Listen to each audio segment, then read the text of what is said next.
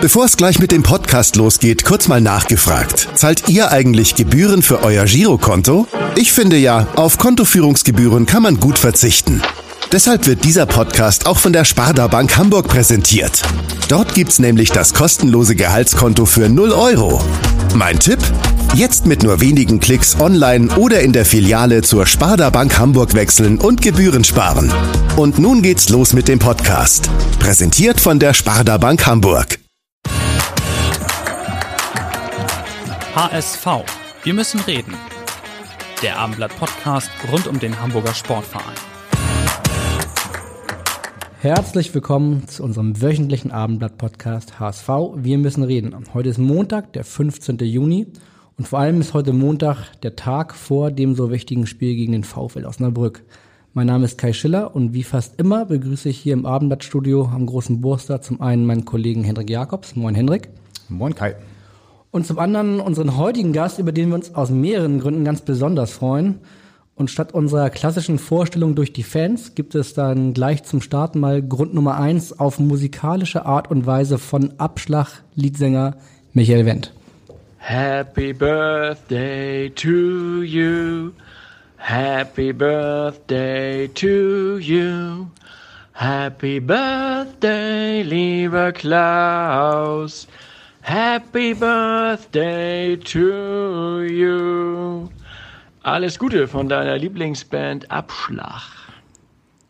Lieblingsband Abschlag, das müssen wir gleich nochmal überprüfen. Du bist schon fast äh, in deinem Stuhl zersunken vor, vor Schmalz. Ja, das war, war Michael Wendt von Abschlag und wir begrüßen ganz herzlich an seinem 36. Geburtstag Klaus Koster, der Chefscout des HSV. Moin, moin. Moin. Und Happy Birthday. Vielen Dank und danke auch für das Ständchen. Ähm, muss ehrlich gestehen, war das zweitschönste Ständchen, was ich heute gehört habe. Das schönste war von meiner Tochter heute Morgen. Okay, das ist natürlich auch schwer zu übertreffen, selbst von, von Abschlag. Aber war wirklich sehr rührend. Dankeschön. Ja, Kai hat es ja eben schon gesagt, wir freuen uns aus mehreren Gründen, dass du heute hier bei uns im Podcast bist. Zum einen natürlich, weil du trotz deines Geburtstags hier bei uns im Studio bist. Zum anderen, weil du einen Background als Chefscout des HSV hast und dadurch natürlich extrem spannend bist, ähm, um da mal hinter die Kulissen zu schauen. Und zum Dritten passt kaum ein Tag so gut für unseren Podcast äh, wie heute, weil der HSV spielt ja morgen ausgerechnet gegen den VfL Osnabrück und damit gegen einen deiner Ex-Clubs. Dabei bist du aus Corona-Gründen morgen wahrscheinlich gar nicht dabei, oder? Bist du dann doch auf der Tribüne? Doch, ich gehöre zu den Glücklichen, die live im Stadion sein dürfen. Bedingt dadurch, dass jetzt die Tribünenanzahl vergrößert worden ist oder warst du jetzt immer bei den Spielen dabei? Ich durfte auch bei den letzten Heimspielen dabei sein, ja. Ah, okay. Und hast du noch irgendwelche Altverbindungen? Deine Zeit in Osnabrück ist ja schon eine Weile her, 2011 bis 2013, glaube ich.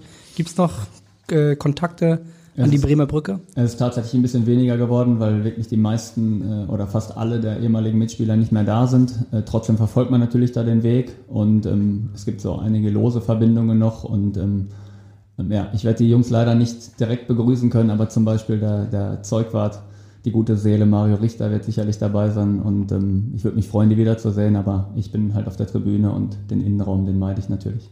Okay, wir haben noch jemanden gefunden, mit dem du seinerzeit in Osnabrück zusammengespielt hast und der dir jetzt quasi auf mehr oder weniger Augenhöhe begegnen kann. Der ist zwar nicht Chefscout vom VfL Osnabrück, aber er ist zumindest Scout und äh, hat dann auch äh, eine Frage an dich. Alex Dercho. Hi Klaus, hier ist Alex Derch aus Osnabrück. Meine Frage an dich ist nicht fußballspezifisch, denn mit solchen Fragen müssen wir uns tagtäglich umschlagen.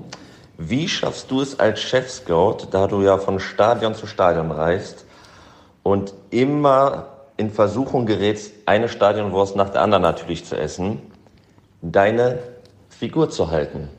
Erzähl mal.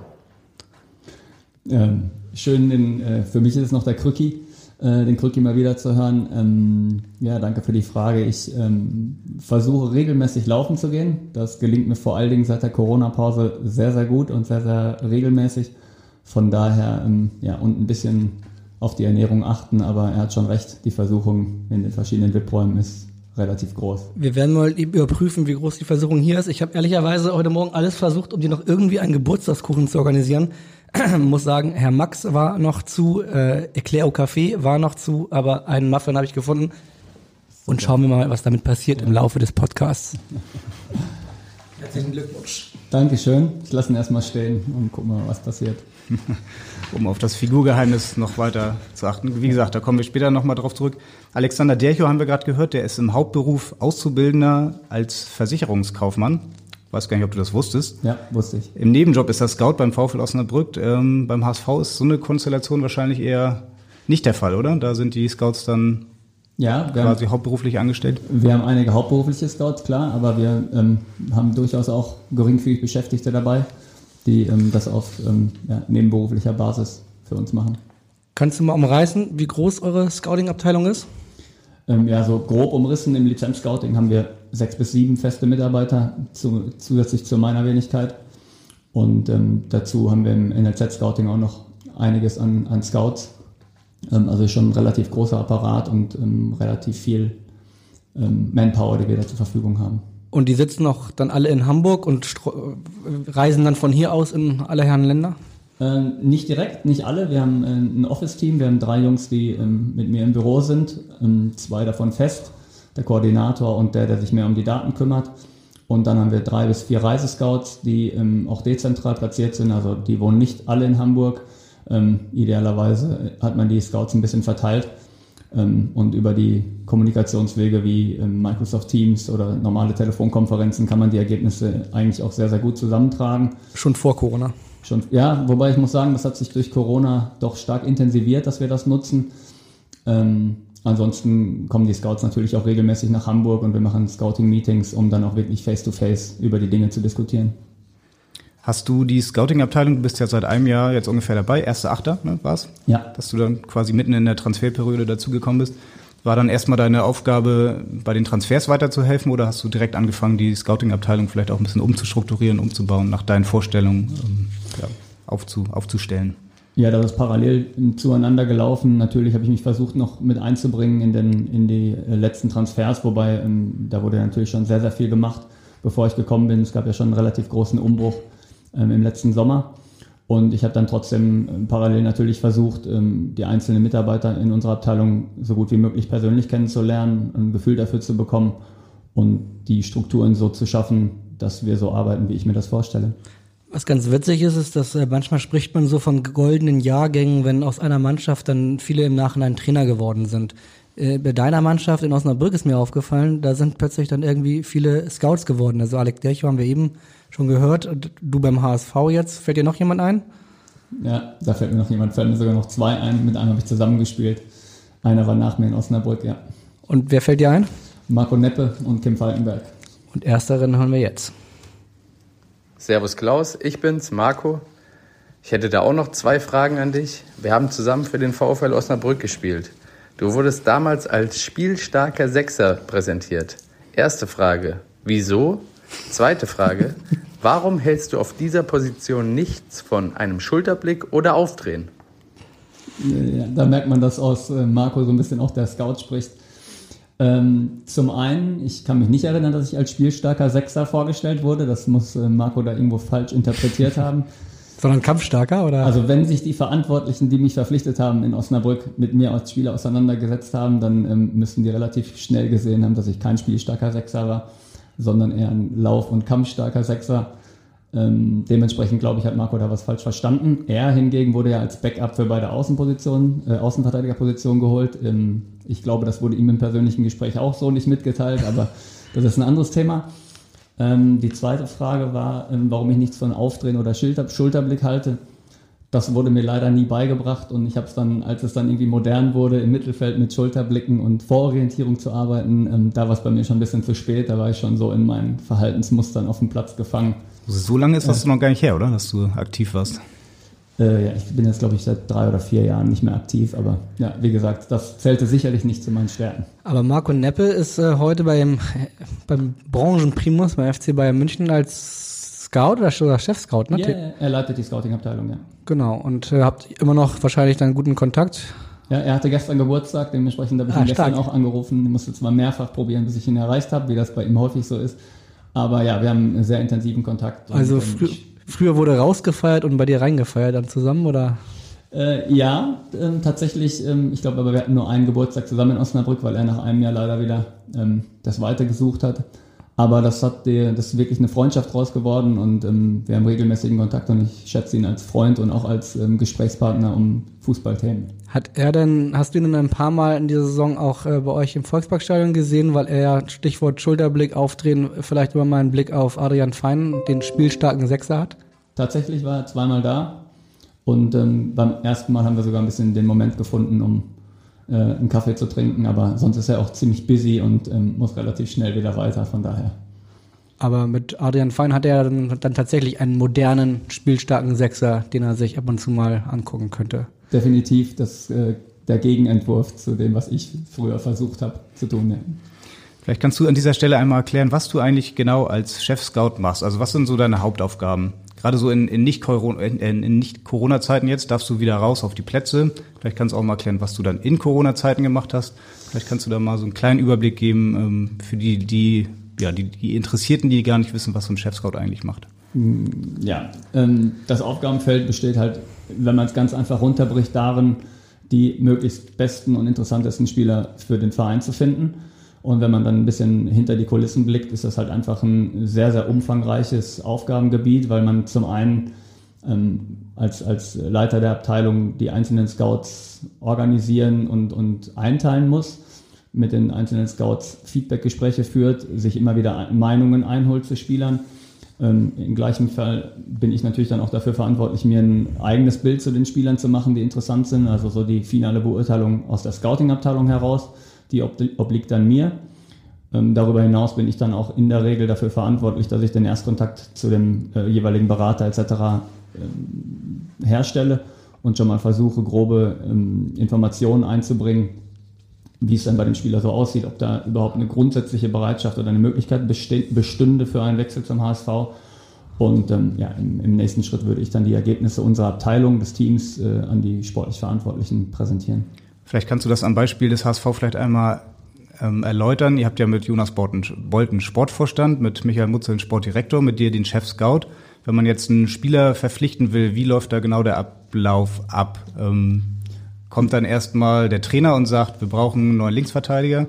Dann sagt Jonas Bolt zu Michael Mutzel, äh, sag mal Klaus Koster Bescheid oder wie ist da genau der Prozess? Also zum einen sind wir im regelmäßigen Austausch genau in diesem, in diesem Team. Ähm, wir treffen uns äh, regelmäßig mit Dieter, mit Jonas und mit Michael und äh, besprechen den aktuellen Stand des eigenen Kaders und ähm, wie es so auf dem Markt aussieht.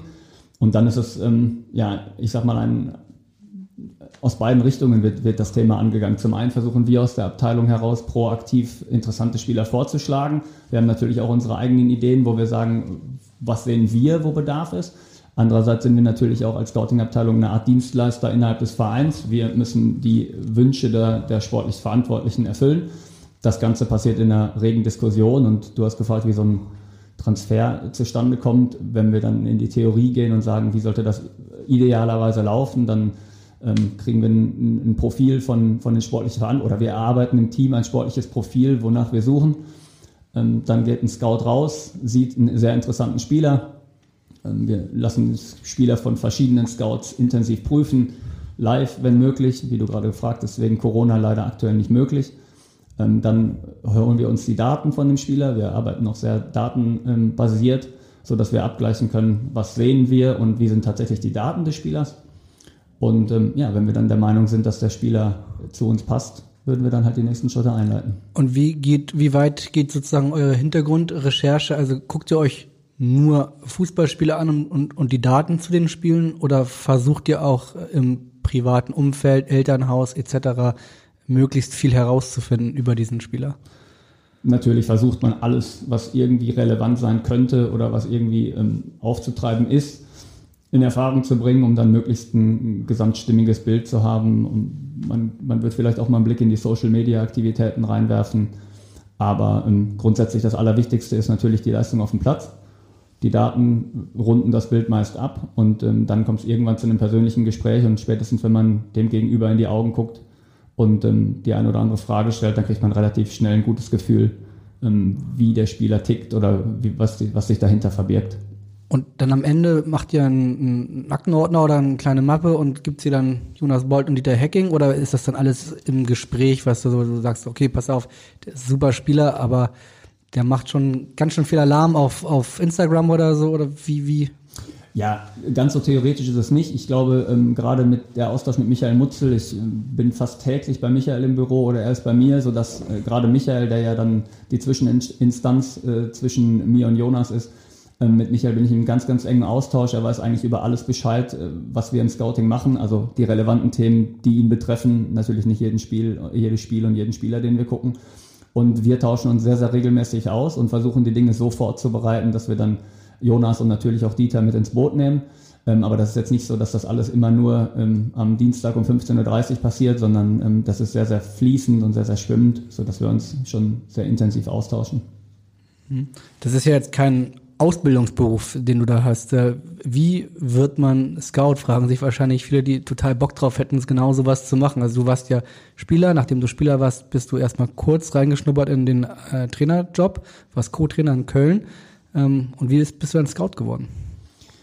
Ja, es war eine relativ glückliche Fügung. Ich habe über den eben gehörten Freund Marco Neppe den Jonas kennengelernt ähm, in meiner Zeit, als ich nach Osnabrück zu Viktoria Köln gewechselt bin. Und für mich war klar, ich war glaube ich 28, ähm, ich wollte eigentlich kein, in Anführungsstrichen, Regionalliga-Profi sein, ähm, sondern ich wollte eigentlich schon damals gucken, was kann ich vielleicht mal nach der Karriere machen. Und dieses Scouting hat mich immer schon sehr gereizt. Marco ist ja einen ähnlichen Weg eingeschlagen ähm, und hatte dann Bayer Leverkusen verlassen.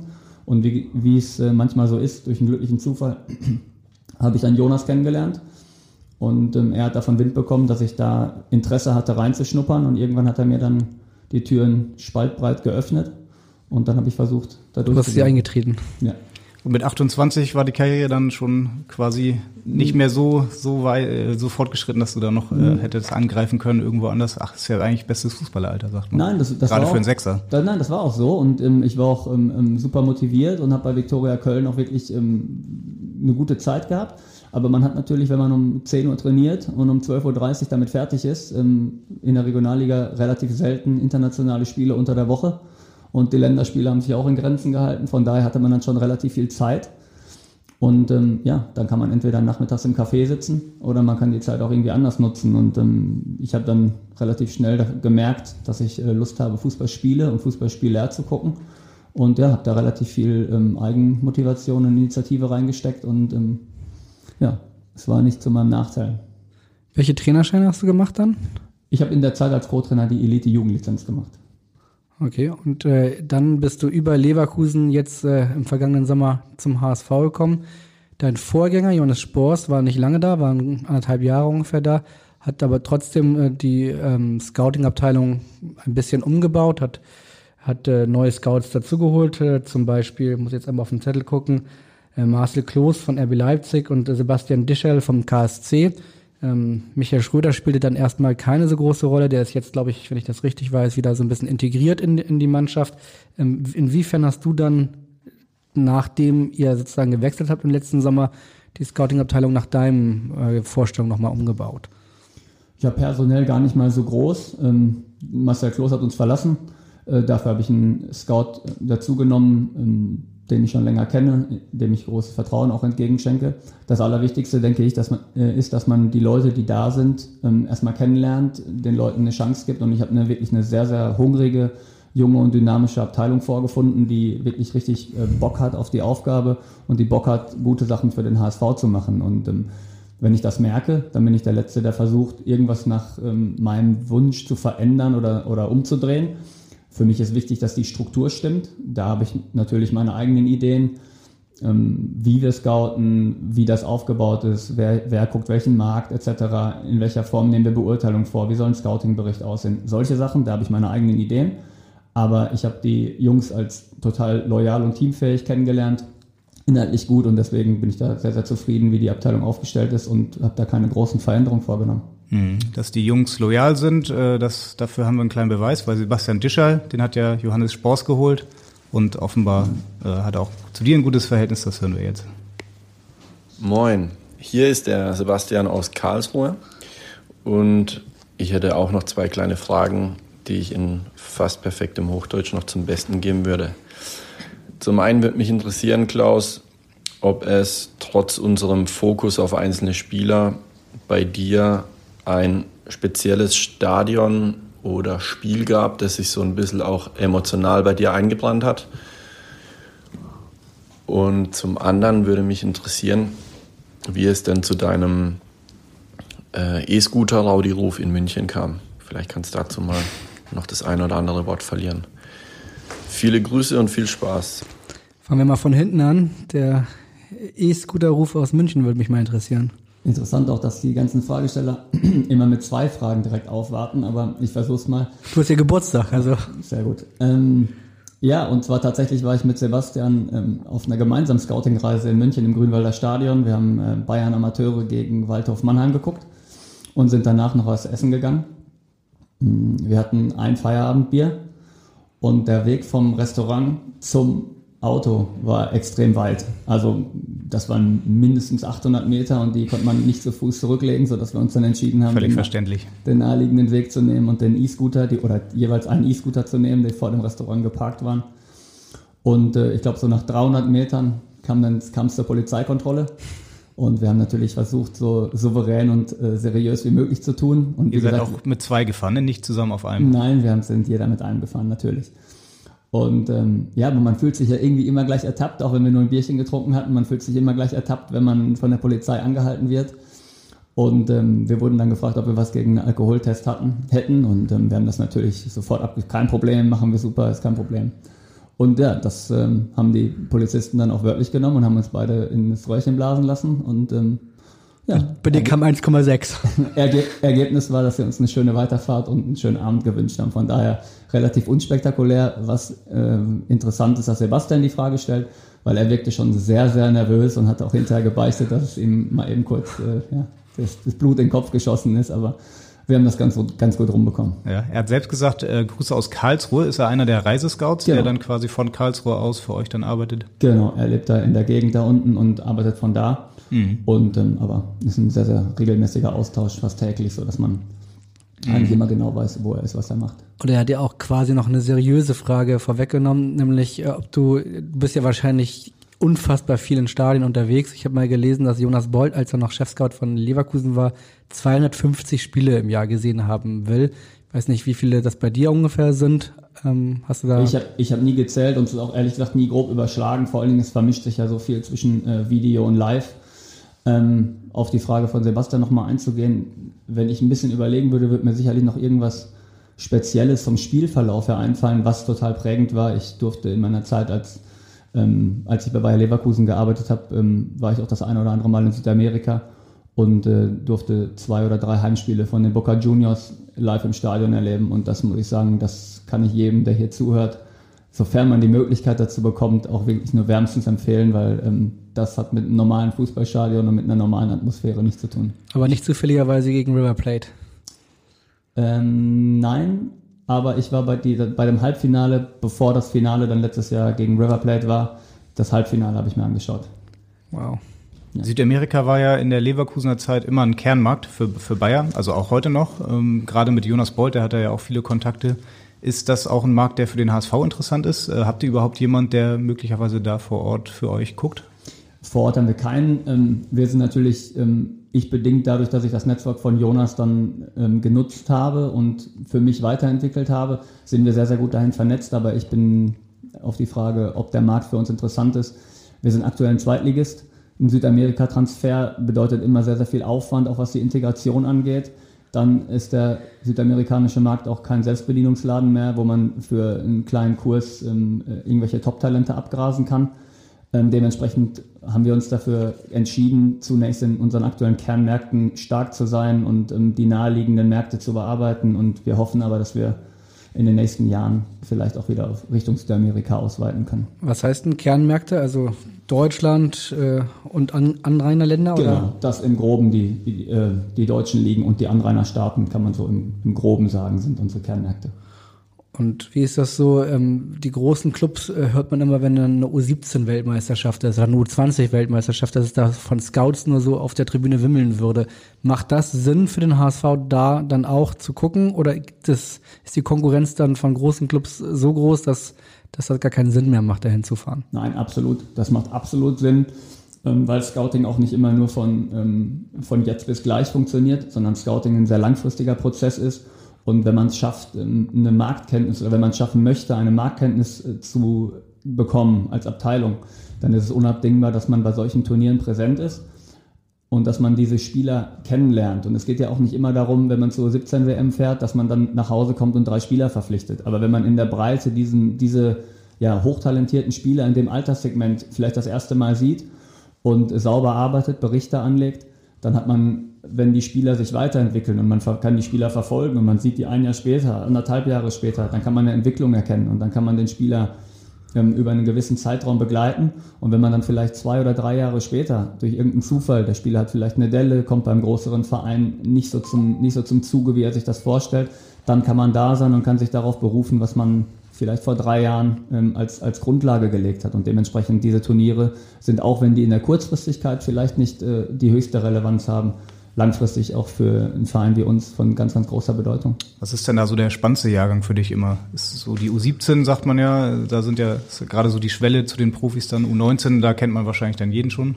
Ja, das ist ein bisschen schwierig zu beantworten. Es kommt immer darauf an, was man aktuell für einen Bedarf hat und Scouting bedeutet ja auch nicht nur, dass man die Talente kennen muss und dass man immer nur 19-Jährige holt, ähm, die man dann umsonst holt und die in zwei Jahren für 40 Millionen verkauft werden. So ist es der, in der Theorie wunderschön und so, so will jede Scouting-Abteilung arbeiten.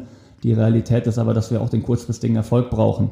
Und ähm, das bedeutet auch, dass unter Umständen ein 28-Jähriger oder ein 32-Jähriger genauso wichtig für eine Kaderplanung ist wie halt das 17-jährige Top-Talent. Und dementsprechend von einem besonderen Jahrgang zu sprechen, ist da schwierig. Mhm. 32 hast du gerade angesprochen, da fällt mir Martin Harnik ein. Der kam im August, nachdem du schon da warst. Den kennst du auch noch aus deiner Düsseldorfer Zeit. Martin Harnik kennt ja jeder, also der sich mit dem Bundesliga-Geschäft äh, auseinandersetzt. Braucht man zudem dann noch irgendwie ein Scouting-Profil? Guckt der Trainer dann nochmal auf eure Listen und sagt, oh, der hat jetzt irgendwie im letzten Jahr besonders viele Zweikämpfe gewonnen oder was da auch immer so draufsteht. Braucht man sowas dann noch für so einen Spieler? Nein, man braucht das in der Tat nicht, aber es ist trotzdem so, dass man das nicht einfach blind macht, sondern dass man schon ähm, kontrovers diskutiert, was spricht dafür, was spricht dagegen, dass man abwägt, ähm, ähm, wo ist der Nutzen, wie sieht's aus und dass man dann gemeinsam eine Entscheidung fällt. Und aber ich glaube nicht, dass man von Martin Harnik dann noch ein Video schneiden muss, weil ich glaube, der hat die letzten zwölf Jahre ähm, relativ viel im Fernsehen Fußball gespielt, sodass da jeder weiß, was, er, was man bekommt. Und was war dann für dich das letzte große Turnier, bei dem du warst? U20, U17, keine Ahnung was? Da muss ich kurz überlegen. Ich glaube, das war die U20 WM in Polen. Die war im letzten.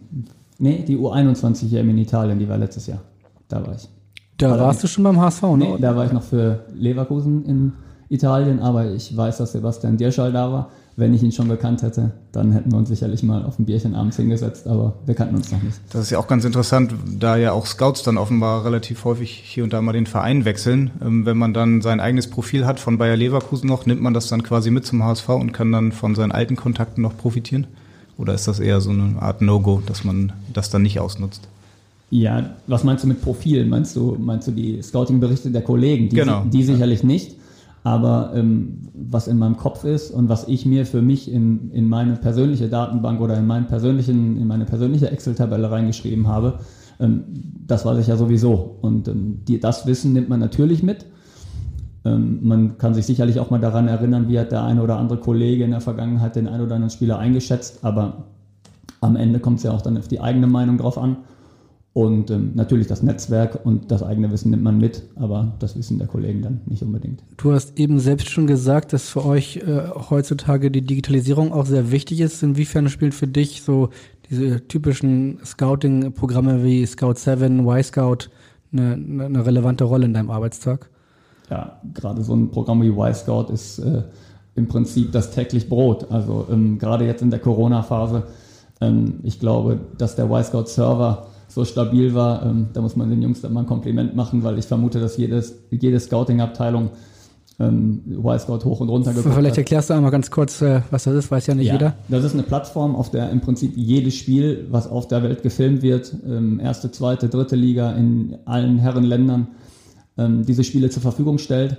Und man kann meistens schon am Abend oder einen Tag später das Spiel quasi ähm, runterladen oder auch, auch ähm, online gucken. Ähm, und dementsprechend hat man halt die Möglichkeit, in jedem Land von zu Hause aus auf dem Sofa sich verschiedene Spiele und Spiele anzugucken. Und die catchen dann sozusagen die Fernsehübertragung oder haben die eine eigene Kamera? Nee, nee, die catchen die Fernsehübertragung. Ja. Und dann stelle ich mir das so vor, dass du jeden Tag ein, zwei, drei Spiele guckst? Oder das ist ja schon zeitaufwendig? Ganz, ganz äh, grob kann man sich das so vorstellen, ja. Zumindest die, die Scouts, die dann halt im Prinzip nur die Aufgabe haben, Spieler zu gucken und zu beurteilen. Ich habe ja noch ein paar andere Aufgaben äh, in der Leitung und, hm. und drumherum, wie wir vorhin hatten.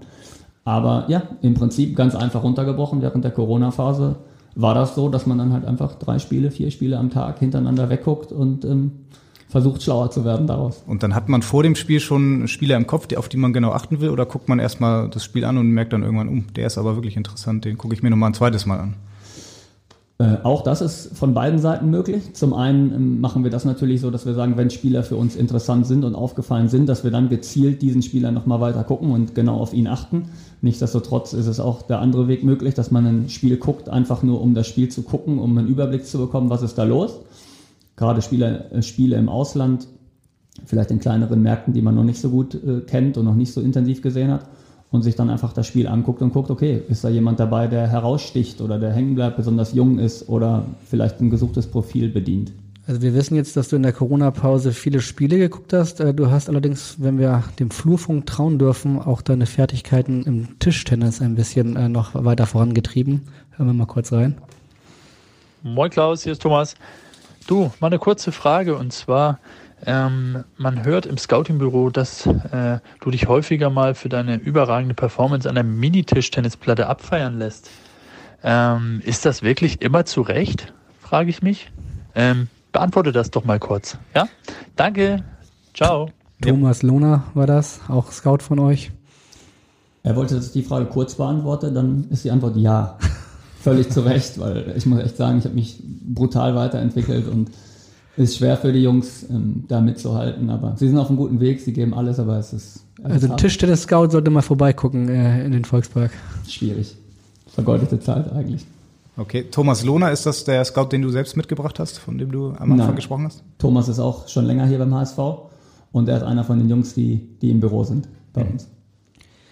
Ähm, jetzt äh, hat Corona natürlich den ganzen Fußball ohnehin schwieriger gemacht. Bei euch ist ja die Lage doppelt schwierig. Ihr wisst zum einen nicht, äh, in welcher Liga ihr in zwei, drei Wochen dann äh, endet. Und Corona-bedingt ist der ganze Markt ja so irgendwie kurz mal auf, auf, auf Stopp gegangen. Ähm, wie stelle ich mir das jetzt vor, wenn jetzt in zwei Wochen die, die Saison zu Ende ist, möglicherweise bei Relegation in drei Wochen? Äh, in der Sekunde, wo der letzte Abpfiff ist, dann habt ihr schon die ganzen Profile, wo je nachdem, ob ihr in der ersten oder in der zweiten Liga spielt und dann wird ganz schnell äh, entschieden, zusammen mit äh, Jonas Boll, Michael Mutzel und äh, Dieter Hecking. Oder habt ihr eigentlich alles schon vorbereitet, dass ihr dann nur noch ähm, auf den Knopf drücken müsst? Ja, auf den Knopf drücken, das wäre schön, wenn man das könnte. Nein, ich glaube, einerseits ist das ganz normal in jeder Saison, dass viele Vereine nicht genau wissen, wo sie am Ende ähm, landen werden. Steigt man auf, bleibt man in der Liga, für andere Vereine ist es, kommt man in die Champions League, wird es die Euro League oder am Ende nur die Bundesliga. Das sind Fragen, mit der sich eigentlich jeder Verein in irgendeiner Weise auf seiner, ähm, in seinem Bereich beschäftigen muss. Wir haben, wie ihr es gerade richtig gesagt habt, natürlich das Problem, dass wir nicht genau wissen, in welcher Liga wir sind. Dementsprechend ist das natürlich auch nicht so ganz einfach, sich mit potenziellen neuen Spielern ähm, ja, in irgendeiner Weise ja, zu einigen. Dafür ist es eh zu früh, aber dass man, dass man da Nägel mit Köpfen macht, weil es einfach ähm, für den Spieler halt auch ein Riesenunterschied ist, spielt er in der ersten oder in der zweiten Liga. Grundsätzlich ist es schon so, dass wir versuchen, möglichst zweigleisig zu planen, dass wir unsere äh, Schattenkader so ausgelegt haben, dass wir versuchen, in jedem Regal vorbereitet zu sein, was die Qualität angeht, aber auch was die unterschiedlichen Spielerprofile angeht, so dass wir am Ende, wie ich es gerade gesagt habe, als Dienstleister, als Scouting-Abteilung ähm, auf alle möglichen Szenarien vorbereitet sind. Du sagst Schattenkader, das heißt, wenn ihr jetzt in der nächsten Saison in der Bundesliga spielen würdet, habt ihr jetzt schon so eine Art Schattenkader vor euch liegen, dass ihr wisst, äh, so, so in der Form könnte das ungefähr aussehen? Ja, also das mit Schattenkader meine ich eigentlich, ähm, dass man auf jeder Position Alternativen hat, weil man ja auch nie weiß, ähm, man hat es ja nicht immer selber in der Hand, ob Spieler den Verein verlassen. Das heißt, wir sind in der Verantwortung, für alles vorbereitet zu sein. Und das bedeutet, wir haben ähm, für jede Position äh, jemand, der im Top-Talent-Status äh, unterwegs ist, aber vielleicht auch die erfahrene Lösung, wo man sagt, man kann sich auf, auf alle Sachen vorbereiten und man hat möglichst eine Antwort parat ähm, für alle Sachen, die im Sommer eintreten können. Im Sommer war es ja vor allen, also im vergangenen Sommer war es ja vor allen Dingen so, dass äh, man viele Leihspieler äh, verpflichtet hat und es hieß auch immer, das könnte auch jetzt äh, auch wieder Corona-bedingt in diesem Sommer der Fall sein. Ist das so, dass ihr da den Hauptschwerpunkt drauf legt? Da muss man ja auch die ganzen äh, ähm, Vertragskonstellationen immer sehr gut äh, Bescheid wissen, dass ihr vor allen Dingen auf Leihspieler und Ablösespieler Spieler einen, einen größeren Fokus legt? Ja, das ist alleine schon der Tatsache geschuldet, dass man nicht genau weiß, in welchem finanziellen Spielraum wir uns im Sommer bewegen können. Ähm, logischerweise ist es der Anspruch eines jeden Vereins, die Spieler möglichst selbst unter Vertrag zu haben und am Ende ähm, vielleicht auch daran zu partizipieren, wenn sich Spieler richtig gut entwickeln. Das heißt, wenn du einen jungen Spieler ausleihst, ähm, der sich bei dir super entwickelt und der geht am Ende der Saison wieder zurück zu seinem Heimatverein. Dann Stichwort Adrian Fein. Stichwort Adrian Fein, dann ist es natürlich eine Win-Win-Situation, dass er dem Verein geholfen hat und der Verein dem Spieler geholfen hat, sich optimal weiterzuentwickeln. Noch schöner wäre es natürlich, wenn der Adrian unser Spieler wäre und wir in der nächsten Saison auch noch mit ihm planen könnten oder beziehungsweise das Heft des Handels in der Hand hätten. Das ist aber in unserer Situation nicht immer möglich. Dementsprechend sind das auf jeden Fall Optionen, aber der Schwerpunkt liegt jetzt nicht unbedingt darauf, Ablö ähm, ähm, Leihspieler zu verpflichten. Dass wir ablösefreie Spieler relativ frühzeitig und, und intensiv prüfen, ist auch klar, weil ja, ablösefrei ist halt ablösefrei. Mhm. Ihr habt ja mit euch dreien, also mit Jonas Bolt, Michael Mutzel und mit dir quasi drei Verantwortliche, die, die, die sich um Transfers kümmern. Habt ihr da eine gewisse Hierarchie, dass man sagt, der und der spricht nur mit den Beratern oder der und der macht dann nur die Unterschrift? Darfst du dann auch mit Beratern verhandeln? Wie, wie habt ihr euch da abgesprochen? Ja, zum einen, was, was absolut super ist, ist, dass wir so eng und so vertrauensvoll miteinander zusammenarbeiten können. Ich meine, ich kenne Jonas jetzt schon aus meiner Zeit in Leverkusen sehr gut. Ich habe es gerade gesagt, mit Michael Mutzel habe ich eigentlich eine, eine Standleitung, so dass man wirklich sagen kann, jeder weiß da immer Bescheid, was der andere macht.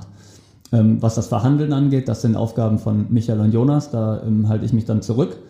Ähm, aber was die Beratergespräche oder auch die Vorgespräche mit Spielern angeht, da spielen wir uns dann den Ball zu, so wie es in der Konstellation am meisten Sinn macht.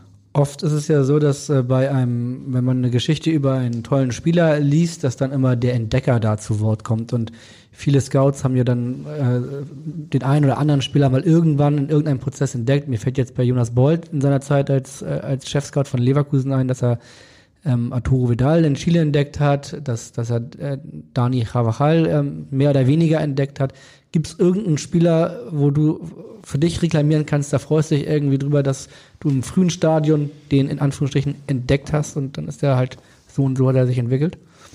Das ist eine interessante Frage, bei der es mir ganz, ganz wichtig ist, dass das alles eine Teamarbeit ist. Ich glaube, früher war es ein bisschen anders. Da war, wie ich gerade erzählt hatte mit Y-Scout, da war die Welt noch nicht so gläsern, was das Scouting angeht. Wenn man dann in Südamerika war und bei einem Turnier einen Spieler gesehen hat, dann kann es wirklich tatsächlich sein, dass den noch kein anderer kannte und dass man den dann wirklich entdeckt hat und wenn man dann Überzeugung hatte, den mitgebracht hat. Das, das ist realistisch. Heutzutage ist es so, wie wir besprochen haben bei diesen Turnieren, ist die ganze Tribüne voll von Scouts. Das heißt, und das ist auch wirklich so, ne? Oder? Ja, das ist tatsächlich so. Also da sind dann 50, 100, 200 Scouts auf der Tribüne irgendwo in, in Chile.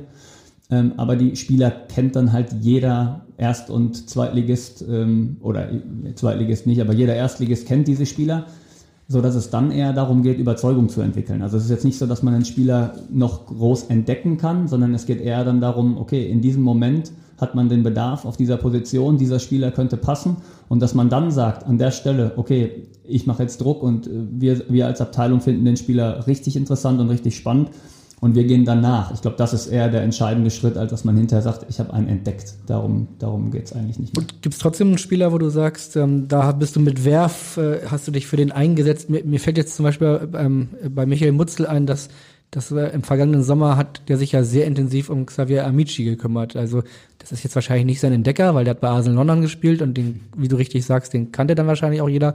Aber äh, Michael Mutzel war sehr überzeugt von ihm. Gibt es irgendeinen Spieler, wo du sagst, den wollte ich unbedingt, sei es nach Leverkusen oder zum HSV oder wohin auch immer bringen? Ganz ehrlich, die gibt es, aber ich bin ähm, wirklich äh, in, auch in dem Bereich so aufgestellt, dass ich sage, das ist immer Teamarbeit. Und ich mag das nicht, wenn man sich für Spieler, wo es am Ende gut klappt, dann in der Öffentlichkeit feiert und in dieser Plattform hier sagt, das war mein Transfer und bei anderen Transfers, die nicht so funktionieren, dann waren es immer die anderen. Davon halte ich nichts. Ich selber, aber die Frage ist interessant, weil ich selber für mich halt immer so intern ähm, überprüfe, okay, wo hattest du Überzeugung, was hat gut funktioniert ähm, und ich bin bei dir, da gibt es durchaus Momente, wo man mal schmunzelt oder wo man mal ähm, sich ein bisschen freut, sei es auch dann, wenn man die Leverkusener Mannschaft spielen sieht, wo man sagt, ähm, da hat man ein bisschen mehr Überzeugung gehabt. Aber da jetzt einzelne Spieler rauszuheben, das würde ich jetzt sehr, sehr, sehr, sehr ungern tun. Aber es ist schon so, dass man bei Spielern, bei denen man Überzeugung hat, dass sich freut, wenn es am Ende dann auch so eintritt, wie man das erhofft hat. Mhm. Stichwort Entdecker. Jonas Bolt hat auf jeden Fall dich für sich entdeckt. Und Jonas Bolt hören wir jetzt. Hallo, liebe Zuhörer und Fans des Abendblatt-Podcasts. Hallo Klaus, hier spricht Jonas Bolt. Ich habe auch eine Frage. Und zwar hast du zu deiner aktiven Karriere ja einen Aufstieg mit einem Traditionsverein mitgemacht, persönlich als Spieler auf dem Platz. Da ich damals als Zuschauer äh, zugegen war und später auch äh, in, der, in der Stadt unterwegs ähm, und festgestellt habe, äh, wie die Stadt Kopf stand, würde mich mal interessieren, was du denn nach dem, nach dem Sieg die nächsten Stunden denn gemacht hast. Ich gehe mal davon aus, er meint Fortuna Düsseldorf 2009, Aufstieg von der dritten in die zweite Liga. Und äh, die Frage ist, ob du dich noch an alles erinnern kannst, was danach passiert ist. Dritten in die zweite oder von der zweiten in die erste? Nee, von der dritten in die zweite. Okay. Schon richtig. Ja. Also, ich glaube, die Intention der Frage ist angekommen. Ähm, dafür muss ich, bevor ich auf die Frage eingehe, einen Tacken ähm, vorher ausholen. Und zwar, ich hatte in der Zeit davor eine weibliche Bekanntschaft gemacht. Jetzt wird's interessant. Ja, und die hatte sich, ähm, ich, sie hatte für Fußball überhaupt nichts, äh, überhaupt keine Affinität. Dementsprechend war Fortuna für sie auch nur am Rande ein Begriff. Und ähm, ja, ich hatte sie dann irgendwann mal gefragt, ob sie nicht mal Bock hätte, ins Stadion zu kommen. Und irgendwann sagte sie, ja, sie hätte mal Zeit. Und das war durch Zufall halt dieses ähm, legendäre Aufstiegsspiel, was wirklich im, ein super Erlebnis war. Ich glaube, 52.000 Leute bei einem Drittligaspiel und das war wirklich, wirklich brutal. Das war gegen Werder Bremen 2, Genau, oder? Gegen die zweite Mannschaft von Werder. Wir haben irgendwie mit Hängen und Würgen 1-0 gewonnen, aber haben es dann wirklich geschafft, nach zehn Jahren oder ich weiß gar nicht mehr, wie, wie lange Fortuna weg war, wieder in die zweite Liga zu kommen. Und ähm, naja, ähm, worauf auf die Frage zurückzukommen, ähm, nach dem Spiel waren natürlich die üblichen Feierlichkeiten mit den Fans und, und das eine oder andere, wo man dann noch mit der Mannschaft geschlossen direkt nach Abpfiff hingegangen ist. Und ich war natürlich dann so, ähm, wie gesagt, die, die weibliche Bekanntschaft war dann ähm, im, im Stadion und ich wollte dann irgendwie schon organisieren, dass sie abends ähm, vielleicht auch noch mit zu den Aufstiegsfeierlichkeiten kommt, wo wir dann alle mit, mit der Familie, mit den Angehörigen zusammen gefeiert haben. Das heißt, ich war in einem nicht mehr ganz alkoholfreien Zustand logistisch gefordert, das irgendwie alles unter einen Hut zu bekommen. Ähm, bin dann trotzdem noch mal kurz nach Hause, weil Aufstiege kommen ja immer sehr, sehr spontan ähm, und sind nicht planbar. Dementsprechend bin ich noch mal kurz nach Hause, habe mich umgezogen, habe mich dann in die Bahn gesetzt und bin Nicht mit auf einer Flasche? Bier, äh, bin mit einer Flasche Bier in die, in die Stadt gefahren und äh, habe es geschafft, dass sie ähm, mit dazugekommen ist und ich glaube, das war nicht die schlechteste Entscheidung, weil wir sind, glaube ich, jetzt seit, ja, seit 2009, also seit elf Jahren zusammen und ähm, seit sechs Jahren verheiratet. Und hab zwei Kinder. Das ist stark. Ja. Schöne Ja, Geschichte, ja. Und Jonas Bolt kam auch noch dazu in der Nacht, oder? Ich kannte ihn damals noch gar nicht, um ehrlich zu sein. Ich habe ihn, äh, wie gesagt, dann erst 2013 kennengelernt. Ich hatte nämlich gedacht, dass die einzige, die eigentliche Intention dieser Frage ist, dass er dich jetzt als Feierexperten für Aufstiege gewinnen wollte, um zu gucken, wie die ganze Sache in zwei bis drei Wochen hier in Hamburg trotz Corona aussehen könnte. Äh, Wäre ein genialer Schachzug von ihm, aber ich glaube, da haben wir mit äh, unserem äh, deutlich erfahreneren Trainerteam die absolut richtigen Leute an der richtigen Stelle. Warst du eigentlich bei dem legendären Soestfeier dabei oder? Leider nicht. Ich war ähm, zu der Zeit in einem anderen Stadion und habe live ein Spiel geguckt. Ich war sogar gar nicht so weit weg, aber ähm, irgendwie habe ich davon erst ein bisschen zu spät mitbekommen und ich wurde, ich wurde natürlich dafür auch ausreichend beschimpft, dass ich nicht mehr dazugekommen bin, aber ähm, vielleicht kann ich es ja nächstes Jahr nachholen und dann geht die erste Runde auf mich. Ja, den Aufstieg äh, mit Düsseldorf äh, war wahrscheinlich ein großes Ereignis und ähm, mit, wir haben natürlich auch da jemanden, der mit dir in der Mannschaft zusammengespielt hat und der dann auch nochmal eine Frage an dich hätte. Hallo Klausi, mein schmaler Freund und ehemaliger Zimmerkollege. Hier ist der Lumpi. Ich wollte dir auch eine Frage stellen und zwar, welche Stadt ist denn die schönere? Hamburg oder Düsseldorf? Ich hoffe, ich habe dich damit nicht allzu sehr in die Bredouille gebracht, aber so wie ich dich kenne, findest du da auch wieder eine geniale Antwort, um da rauszukommen. Also, bis bald, dein Lumpi. Der, der schmale Kollege Lumpi Lamberts. Ja, Düsseldorf-Legende, kann man sagen, oder? absolut. Und das auch völlig zu Recht, weil ich selten, oder ich weiß nicht, ob überhaupt mal einen authentischeren und ähm, geerdeteren Mitspieler hatte als Lumpi. Also er ist so, so herrlich gerade und einfach, ähm, er ist einfach Lumpi und von daher, ähm, da gibt es eigentlich nicht viel zu, zu sagen. War auch dabei, als die weibliche Bekanntschaft mit dir unterwegs war? Ja, natürlich. Das war nach dem Aufstieg. Also natürlich. Aber ich weiß nicht mehr genau, wo er war, ob er dabei war, aber, also oder in welcher Form er dabei war. Aber er war mit Sicherheit auch anwesend und wahrscheinlich physisch wurde er, zumindest. Wahrscheinlich wurde er durch die äh, durch die Disco damals getragen, wie so, wie so oft in Düsseldorf. Ich hoffe, er hatte da kein Bengalo in der Hand, keine Pyrotechnik, weil das kann er ja sonst hat er ja auch schon mal hinbekommen. Äh, ja, ja, feiern kann man auf jeden Fall gut in Düsseldorf. Die Frage ist, welche Stadt ist schöner? Ja, und da kann ich ja dann, wenn er sagt, dass ich wieder eine gute Antwort finde, vielleicht sagen, das kann ich in Hamburg noch nicht beurteilen, weil seitdem ich hier bin, ähm, Corona-bedingt halt, oder seitdem meine Familie auch hier ist, Corona-bedingt relativ wenig Möglichkeit war, die Stadt kennenzulernen. Ich muss sagen, wir fühlen uns super wohl hier. Ähm, wir haben uns auch in Düsseldorf super wohl gefühlt, ähm, aber ja, gute Frage. Ähm, muss ich die wirklich beantworten? Ja. ähm, also jemand, der sie auch beantworten könnte, der nämlich Düsseldorf sehr gut kennt, weil er da jetzt gerade spielt, der Hamburg sehr gut kennt, weil er da gespielt hat und der dann auch noch als drittes Osnabrück sehr gut kennt, weil er da auch gespielt hat, ähm, der hätte dann auch eine Frage an dich. Hi Klaus, hier ist Rufen Hennings von Fortuna Düsseldorf.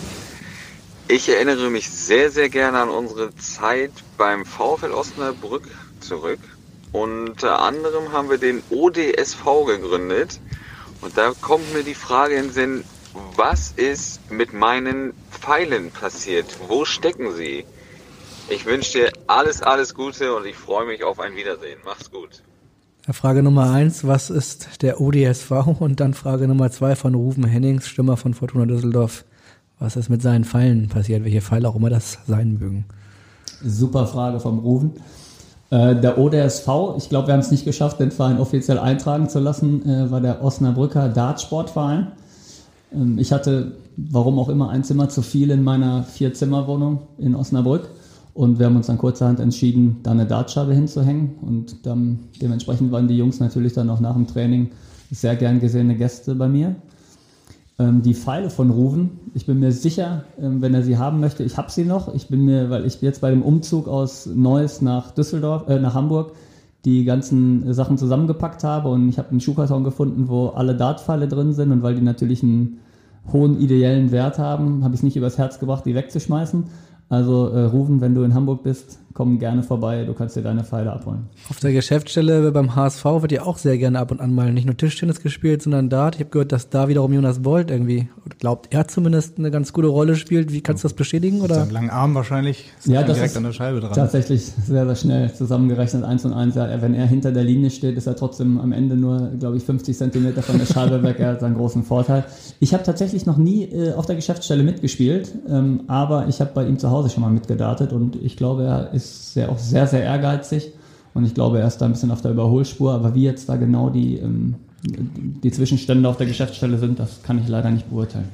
Wir haben gerade Rufen Hennings gehört. Das ist ja wahrscheinlich auch für eine Scouting-Abteilung irgendwie ein interessanter Spieler, weil der war damals U21-Nationalspieler, extrem viele Tore gemacht. Dann ist seine Karriere so ein bisschen irgendwie ja, eher in der zweiten Liga verlaufen, in der dritten Liga phasenweise. Und plötzlich jetzt so mit 32, 33 startet er nochmal richtig durch in der Bundesliga.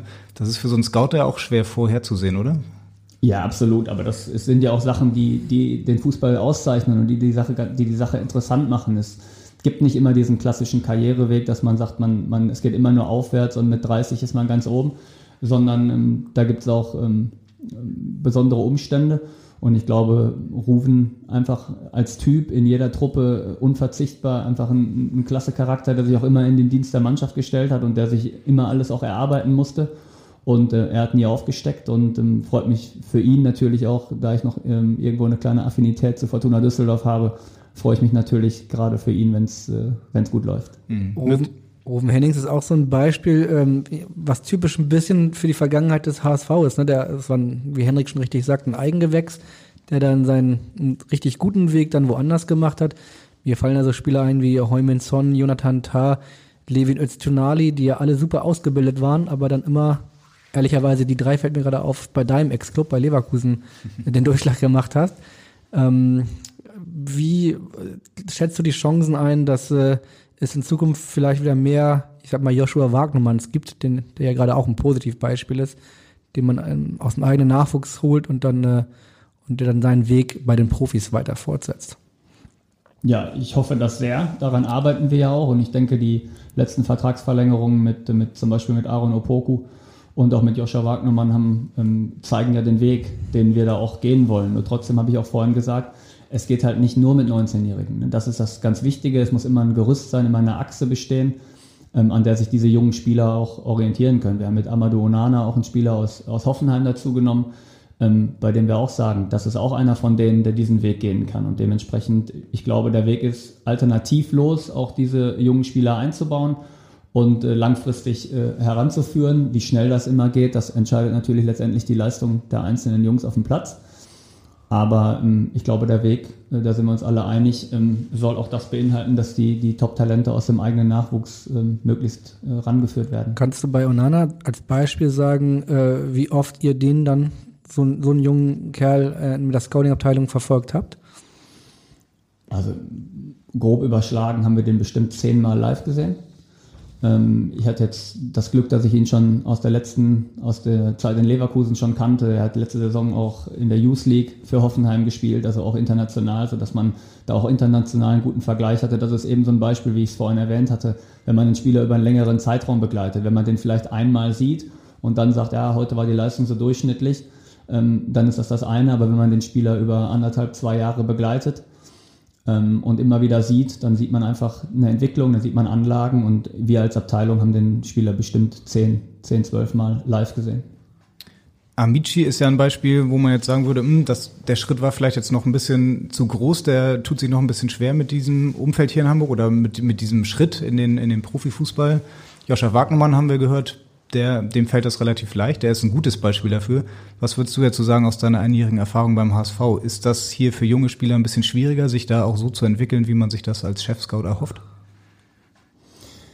Ah, das ist eine gute Frage. Die, die Sache ist, es, am Ende kommt es auf die Qualität und auf den richtigen Moment an. Und ich, ich glaube, man darf auch nicht vergessen, dass der Xavier Amici ist Jahrgang 2001. Das heißt, er ist auf dem Papier U19-Spieler. Und wenn man sich mal so ein bisschen äh, in den anderen Vereinen umguckt und, und international guckt, wie viele 2001er Spieler aktuell in einer Mannschaft wie dem HSV oder auch in der ersten oder zweiten Liga Stammspieler sind oder Leistungsträger sind. Also selbst ich müsste echt überlegen und mal meine Listen durchgucken, um vielleicht auf drei Namen zu kommen. Und ähm, da sage ich, da darf man auch nicht vergessen, wie jung diese Spieler sind. Der, der kommt aus London, der muss sich erstmal hier akklimatisieren das sind Sachen, ähm, die gehen nicht von heute auf morgen. Und da muss man immer wieder mit ein bisschen Weitsicht rangehen und nicht nach, äh, nach ein paar Monaten sagen, das reicht noch nicht oder das war, das war irgendwie falsch oder sonst was, sondern man muss dem Ganzen ein bisschen Zeit geben und das ist ja auch der Weg. Und das habe ich ja auch gerade gesagt. Es geht darum, dass man ein Gerüst hat, dass man eine Achse hat von funktionierenden Spielern, an deren Seite sich solche jungen Spieler entwickeln können. Und dementsprechend ähm, bin ich da absolut weiterhin zuversichtlich, äh, dass wir da noch Spaß dran haben werden. Ab wie vielen Jahren sucht ihr Spieler? Ab wie vielen Jahren scoutet ihr? Ja, wir haben ja ein NLZ-Scouting auch, das geht ganz bis runter, weil wir ja auch, glaube ich, ab der U11 eigene Mannschaften haben und für die eigenen Mannschaften braucht man logischerweise auch immer Spieler, so dass man im Prinzip äh, schon ganz unten anfängt.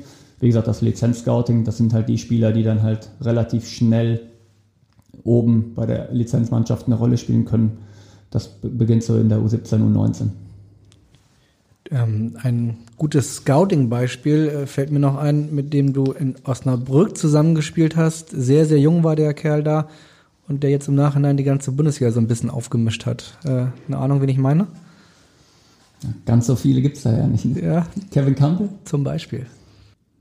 Hallo, hier ist Kevin Campbell von RB Leipzig.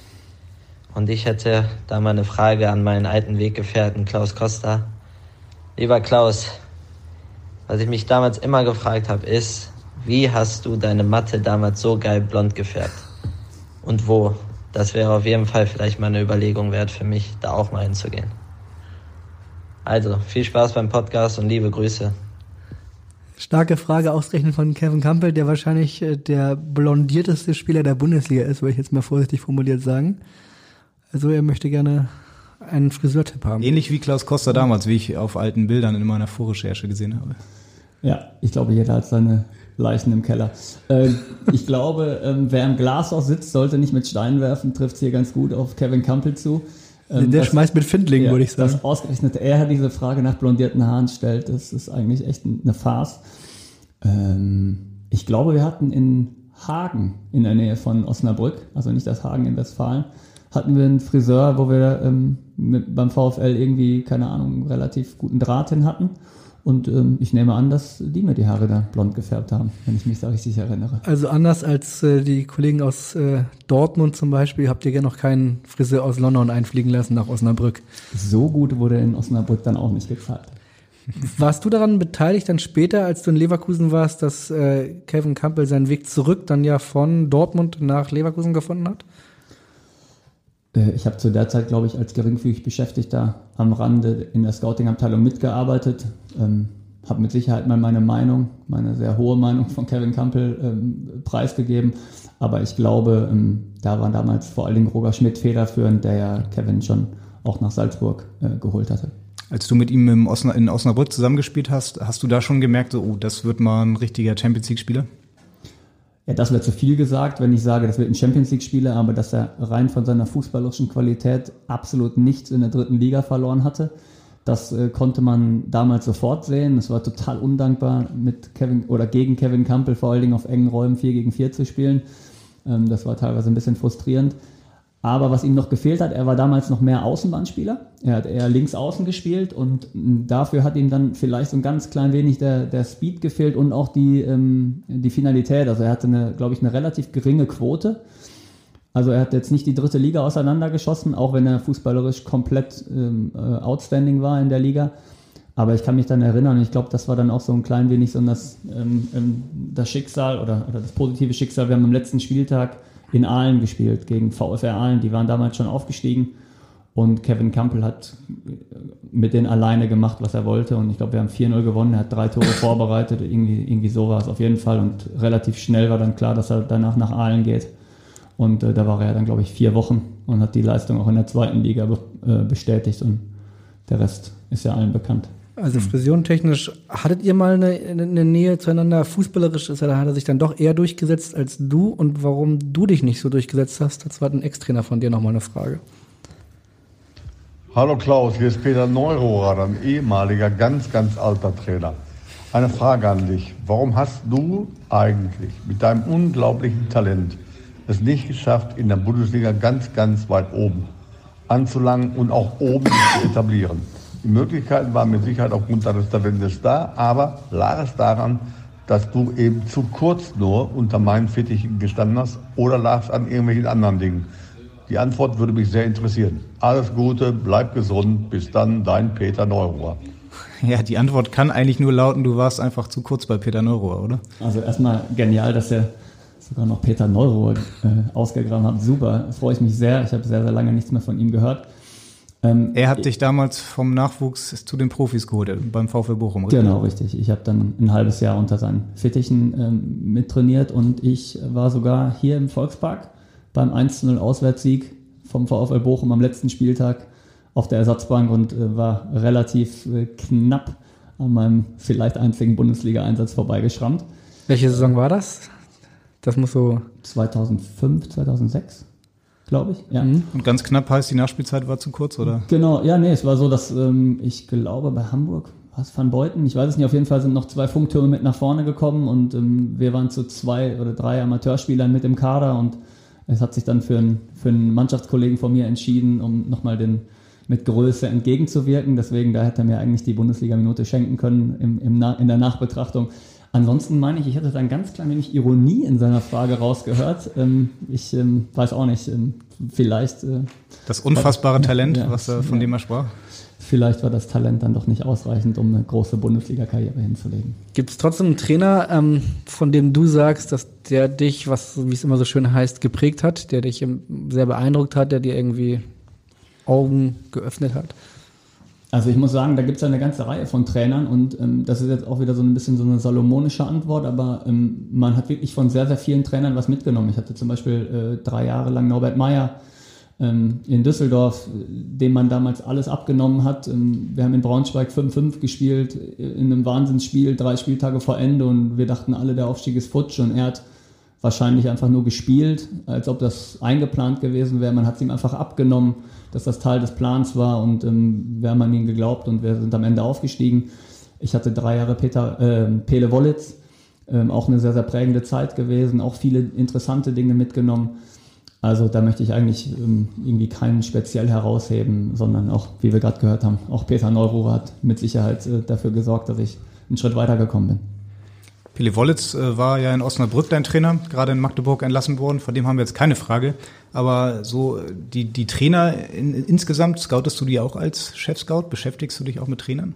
Nein, also das zählt jetzt ehrlich gesagt nicht zu meinem Aufgabenbereich. Natürlich guckt man mal und verfolgt das auch alles interessiert mit. A, wo sind die Trainer, die man selber mal hat? B, was kommen für interessante Trainer nach? Warum funktioniert es bei einigen besser, bei den anderen weniger gut?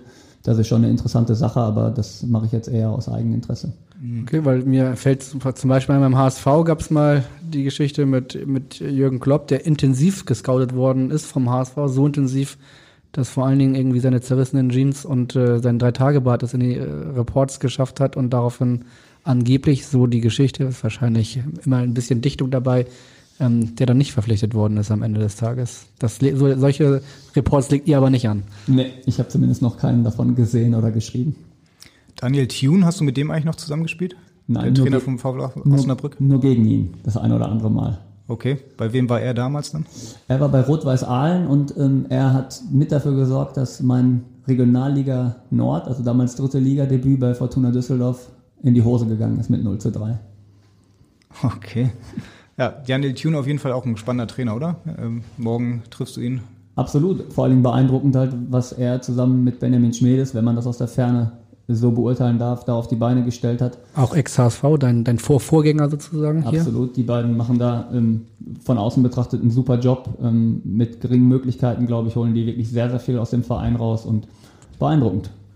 Äh, Benjamin Schmedes ist jetzt äh, Sportchef in Osnabrück und habe eben schon gesagt, das ist dein Vorvorgänger, der war hier auch Chef-Scout beim HSV von, von ein paar Jahren. Ähm, spricht man sich dann, tauscht man sich auch mal über Spieler aus oder äh, ist das sozusagen Betriebsgeheimnis und deswegen bitte, bitte auf gar keinen Fall? Ähm, Das kommt ein bisschen darauf an, wie das Verhältnis zu den verschiedenen Leuten in der Fußballszene ist. Wenn man jemanden besser kennt, wenn man ähm, vertraulich sprechen kann, dann tauscht man sich sicherlich auch das eine oder andere Mal aus. Natürlich nicht über Spieler, wo es Überschneidungen geben könnte. Ähm, Das ist ja völlig klar, wenn man mit Vereinen, äh, mit, mit Verantwortlichen von Vereinen spricht, die im ähnlichen Becken fischen, dass man dann nichts preisgibt, ist ja logisch. Aber wir hatten ja vorhin Marco hier zugeschaltet.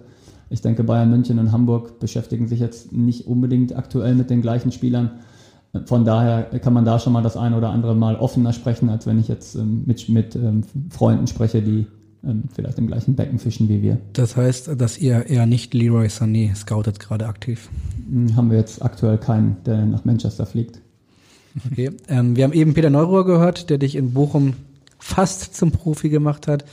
Aus der Zeit aus Bochum gibt es noch einen gewissen Herberts, der äh, eine Frage an dich hätte. Ja, Mahlzeit Klaus, hier ist der Herberts.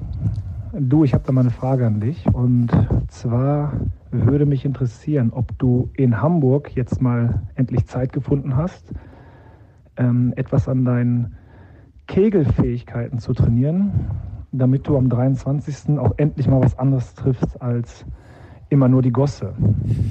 Vielleicht hast du da eine Antwort für mich parat. Bis dann, ciao. Das war Patrick Herberts Fabian im Windkanal und äh, die Frage nach der Kegelbahn. Jetzt hatten wir Darts, glaube ich, Minigolf, nee, nicht Minigolf, Tischtennis und jetzt auch noch Kegeln. Ja, ähm, schön, schöne Frage. Ähm, ja, am 23.12. alljährlich mittlerweile schon seit wahrscheinlich 15 Jahren treffen wir uns immer mit dem engsten Kreis in meiner Heimatstadt, wo ich herkomme und wir kegeln. Nämlich wo? In Wetter an der Ruhr. Und, äh, Wer da kennt kommt- es nicht? Ja, natürlich. Ich denke, das kennt jeder. Da kommen die Leute wirklich auch, wie ich jetzt, von weit her zurück nach Hause, um ähm, an, dieser, an diesem Kegel-Event teilzunehmen. Ähm, ist auch, da gibt es auch nicht nur Apfelschorle, so viel ist auch mal gesagt. Und dementsprechend je mit zunehmender Dauer des Abends werden die Würfe nicht unbedingt präziser. Wobei ich ehrlicherweise sogar gestehen muss, ich glaube, Patrick hat sogar schon mal alle Neune gekegelt. Da bin ich ehrlich, das ist mir noch nicht gelungen. Von daher Glückwunsch von der Seite. Kannst du den Namen nochmal erklären? Herberts? Patrick Fabian heißt er eigentlich? Ja, das ist eine gute Frage. Da müsste ich nochmal recherchieren. Das hat sich so eingebrannt. Äh, er ist ja einfach der Herbert. Aber warum genau? Also wir haben natürlich recherchiert. Ähm, unserer Meinung nach oder wie wir erfahren haben oder meinen zu erfahren haben, ist, äh, das beruht auf Herbert Vasiljev Eishockeyspieler. Eishockeyspieler, eher großer Eishockey-Fan. Und dann gibt's noch den Vater von Herbert Vasiliev, Harald Vasiliev. Und so hat sich irgendwie diese Spitznamen übertragen, wenn die Informationen stimmen. Ja, ist richtig. Ich habe was vom Eishockey damals äh, mitbekommen, aber da ich jetzt nicht so besonders Eishockey-affin bin, sind mir die Namen nicht so ganz geläufig und ich wollte mich jetzt nicht aufs Glatteis begeben, aber ähm, ja, wo du sagst, das ist auf jeden Fall der Ursprung. Jetzt fällt mir gerade auf, wo ich auf den Tisch hier gucke, der, der Muffin steht hier immer noch. Wie sieht's aus? Bist du noch nicht äh, in Versuchung geraten? Ich warte ab erstmal, bis alle Fragen um sind und dann überlegen wir weiter, was wir mit dem Muffin machen. Okay, dann hätten wir jetzt die letzte Frage und äh, die hat auch mit diesem Thema zu tun. Lieber Klaus, ich habe gehört, du bist zu Gast beim Abendblatt-Podcast. Erstmal liebe Grüße an alle von mir. Äh, ich hätte da eine Frage, die sicherlich alle Hörer auch brennend interessieren würde. Wir haben ja beide eine, sowas ähnliches wie eine Profikarriere hinter uns. Du weißt, dass mein Körper da ein paar Spuren äh, äh, abgekriegt hat, ein paar Kratzer. Jetzt ist meine Frage an dich, wie schaffst du es, nach einer Profikarriere über 30 Kilometer am Stück laufen zu können? Nimmst du irgendeinen Zaubertrank oder Blutdoping oder irgendwie sowas? Vielleicht kannst du das mir mal bitte erklären. Liebe ja. Grüße, ciao. Liebe Grüße von Michael Mutzel, dem Sportdirektor, mit dem du in Dauerschleife bist. Und äh, ja, er fragt nach deinen läuferischen Qualitäten. Was ist es? Blutdoping, Schokomuffins? Ähm, ja, lustige Frage. War auch eigentlich klar, dass die Frage von Michael kommen muss. Ähm, wir haben uns da, glaube ich, nach der, wie er es gesagt hat, sowas ähnlichem wie in der Profikarriere ein bisschen in die unterschiedlichen Richtungen entwickelt. Ähm, Michael ist der Meinung, dass er seine komplette ähm, Laufkilometer, die er in seinem Leben abzuleisten hat, mit äh, Karriereende abgeleistet hat. Ja, ich hingegen habe äh, für mich irgendwie das Laufen so ein bisschen wiederentdeckt als Ausgleich und Dementsprechend, ähm, mir macht Spaß, vor allem jetzt mit, äh, mit der Corona-Pause, wo man so ein bisschen was wie ein, wie ein Alltag oder wie eine Regelmäßigkeit in, sein, in seinen Alltag reinbekommen hat, ähm, habe ich mich da echt wieder ganz gut hochgearbeitet. Ähm, sogar bis über 30 Kilometer, was vielleicht auch noch ein bisschen ähm, zur Antwort auf die Frage gehört ist, bezogen auf den Muffin. Ähm, ich verzichte seit ein paar Monaten jetzt auf ähm, Süßigkeiten, also nicht auf, also ich bin jetzt kein äh, Ernährungswissenschaftler, aber ich lasse einfach die äh, die Weingummis, die Chips und die Schokolade weg. Und dementsprechend netter Versuch mit dem Muffin, aber ich äh, nehme ihn vielleicht mit. Meine Kinder werden sich riesig freuen darüber, aber für mich ist das aktuell nichts. Du darfst das Geburtstagsgeschenk gerne weiterreichen. Ähm, er hat gesagt 30 Kilometer, das heißt, hast du auch schon mal einen Marathon angegriffen? Ich glaube, darauf wollte er auch hinaus. Ich habe aus der kalten versucht, einen Marathon anzugreifen und bin bis 36 Kilometer gekommen, weil ich mich leicht überschätzt habe. Hier in Hamburg oder? Nee, das Ja, ich habe so einen Wings for Life Run gemacht äh, für einen guten Zweck und äh, 30 Kilometer waren das Ziel. Dann habe ich bis auf 36 hoch und eigentlich wollte ich 42, aber es hat nicht ganz geklappt. Aber ähm, ich werde definitiv äh, in ja, nicht allzu weiter Ferne mal einen Marathon nochmal komplett angehen. Michael Mutze aber wahrscheinlich nicht, so wie du gerade ich, erzählt hast. Vielleicht mit dem Fahrrad schafft er 40 Kilometer. Wobei der auch nur noch eine ganz gute Figur macht, ne? Also der scheint dann auch die Süßigkeiten wegzulassen oder kennst du seinen? Er hat, er hat, gute, er hat gute Gene, glaube ich. Daran liegt das eher. Man sagt ja auch immer, Aufstiegskampf ist auch ein Marathon. Wo sind wir jetzt gerade? Kilometer 39, Kilometer 40? Genau, Kilometer 39, 40. Ähm, der Mann mit dem Hammer war, war da, wie man hörte, äh, beim Marathon, kommt er ja immer. Ähm, war der in Stuttgart oder war der gegen Kiel äh, da? Ist die Frage. Äh, aber irgendwann gegen Ende ist er wieder weg und ähm, dann läuft man ins Ziel und dementsprechend äh, bin ich da super optimistisch, dass wir auf dem richtigen Weg sind. Dann musst du auch unsere letzte Frage beantworten, die alle unsere Gäste beantworten möchten steigt der HSV auf. Ja. Alles andere wäre eine Überraschung gewesen. Ja, dann fehlt eigentlich nur noch das richtige Geburtstagsgeschenk für dich morgen gegen Osnabrück, gegen deine alten Kollegen. Das äh, könnten sie doch mal machen, oder? Für dich? Absolut, da wäre ich mit einverstanden, mit einem Heimsieg. Ja. ja, da setzen wir mal drauf. Auf jeden Fall vielen, vielen, vielen lieben Dank, dass du an deinem Geburtstag äh, hier uns im Podcast-Studio beehrt hast. Äh, und ähm, wir hören uns dann nächste Woche wieder, dann nach dem auch sehr, sehr wichtigen Spiel gegen Heidenheim ähm, vor dem letzten Spieltag. Dann wissen wir, sind wir vielleicht alle schon ein bisschen schlau, ob es tatsächlich äh, in Richtung Aufstieg geht. Naja, bis dahin, in Hamburg sagt man Tschüss und bei uns heißt das Auf Wiederhören. Danke. Weitere Podcasts vom Hamburger Abendblatt finden Sie auf abendblatt.de slash podcast.